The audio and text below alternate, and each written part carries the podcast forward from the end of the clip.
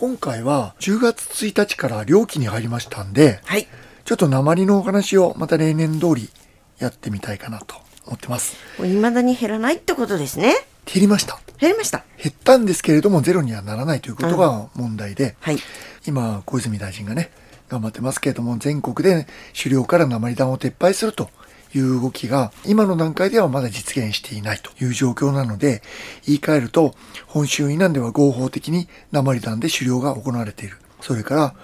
危険としては本州から鉛を持ったハンターが道内に来て撃って帰っていくそして道内でも依然として鉛中毒が発生するということを危惧しています北海道では2000年の猟期からもう名前のライフル弾が禁止になってますからね20年経ってますからね。そういうことですよね。だから今年21年目ということになりますので、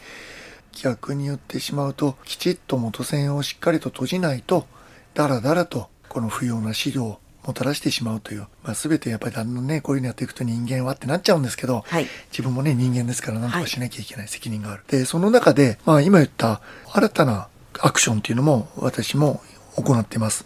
それは、先だって小泉大臣と会った中でも、本州以南の鉛中毒の実態を調査証明して、そしてあの元栓を閉じるということはもちろん目指しているところなんですけれども、じゃあ法的に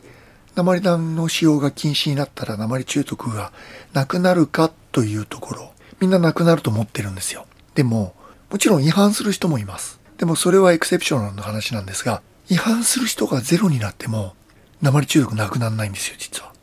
残ってるってこと？そういうことです。鉛の散弾銃の弾で撃った散弾。それは水鳥漁で使うんですけれども、もう何百発っていう鉛の粒々が入っているカートリッジ散弾の、それを撃つと全部がカモに当たるわけじゃなくて、ごくわずかが当たって致命傷になってカモが墜落死すると。そういうことなんですよね。だけれども、大多数の鉛というのは獲物に当たらないで環境中にばらまかれているわけです。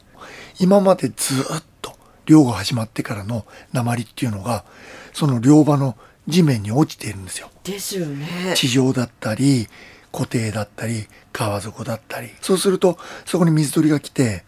砂肝の中に蓄える砂、彼らは飲み込むんですけれども、ちょうど大きさ的に鉛の散弾銃の弾と同じぐらいの砂粒を飲み込んで、消化を助けるための砂として使うんですよね。だから、砂利があったら彼らは飲み込むんですよ。生態として。落ちている鉛の散弾銃の弾を、散弾を飲んでしまって、カモは鉛中毒になる。弱ったカモがそこにいると、それを食べた、襲って食べた猛禽は鉛中毒になる。さらには、それをもしかしてジビエとして食べた人間は、ですよね。という話になってくるわけですよ。なくならないんですか？その、例えば固定とか土とか。基本的には鉛がそこにずっとあるって言い方しましたけども正確に言うと例えば川底に落ちると水は動いてるわけですからだんだんこうシェイクされて鉛重いですから沈んでいくんですよ、うんうんだけれども例えば台風まがいの低気圧が来て、はいはい。川が荒れたりすると沈んでいった鉛がまた元に戻ってくる可能性もあると、要するに完全に消えてなくなるわけじゃないんですよね、見えなくなっているだからやっぱり鉛弾の使用禁止要は追加をやめると同時に人間の責任としてそのばらまいてしまった重金属を環境中から取り除くってことをしないといけないと思ってるんですよね。